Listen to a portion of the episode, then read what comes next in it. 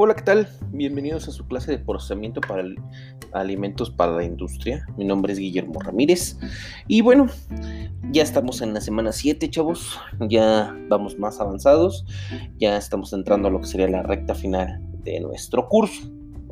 Entonces, para esta semana 7 nos toca ver el tema 8.1, bueno, el tema 8.1 que es tecnología de productos cárnicos. En este que van a poder ver, pues van a ver todo lo que es la tecnología en la producción de dichos productos. Principalmente, pues nos vamos a eh, enfocar en la producción de jamones, de salchichas y de chorizos, ¿no?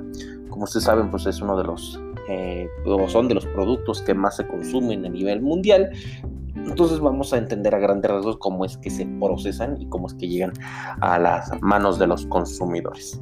También pues vamos a ver un poquito sobre los rastros tipo TIF o tipo inspección federal. Van a ver cómo es el funcionamiento de los mismos y sobre todo pues también ver cuáles son las ventajas eh, que encontramos en dichos rastros. Básicamente también lo que dan es como certeza y certidumbre al consumo de los productos que ahí se, se procesa, ¿no? Específicamente, específicamente lo que es la carne. ¿Ok? Entonces, bueno, ese es el tema de la semana 7.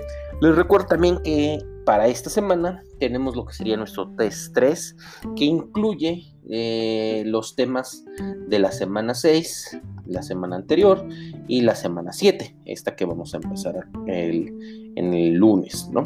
Entonces tienen esos dos temas. El tema, eh, recuerden que estamos hablando del de la semana 6.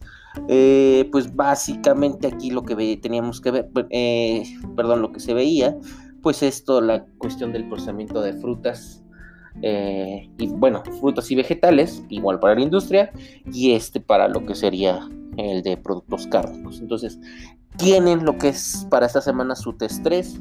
Les recuerdo nuevamente, está a partir del jueves, ya lo pueden consultar. Tienen hasta el próximo martes a las 11.59 para revisar lo que sería el mismo, ¿no?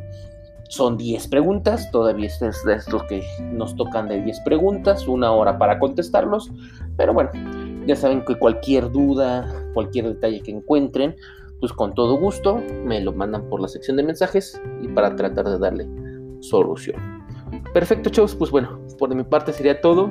Les deseo un excelente inicio de semana y suerte. Saludos.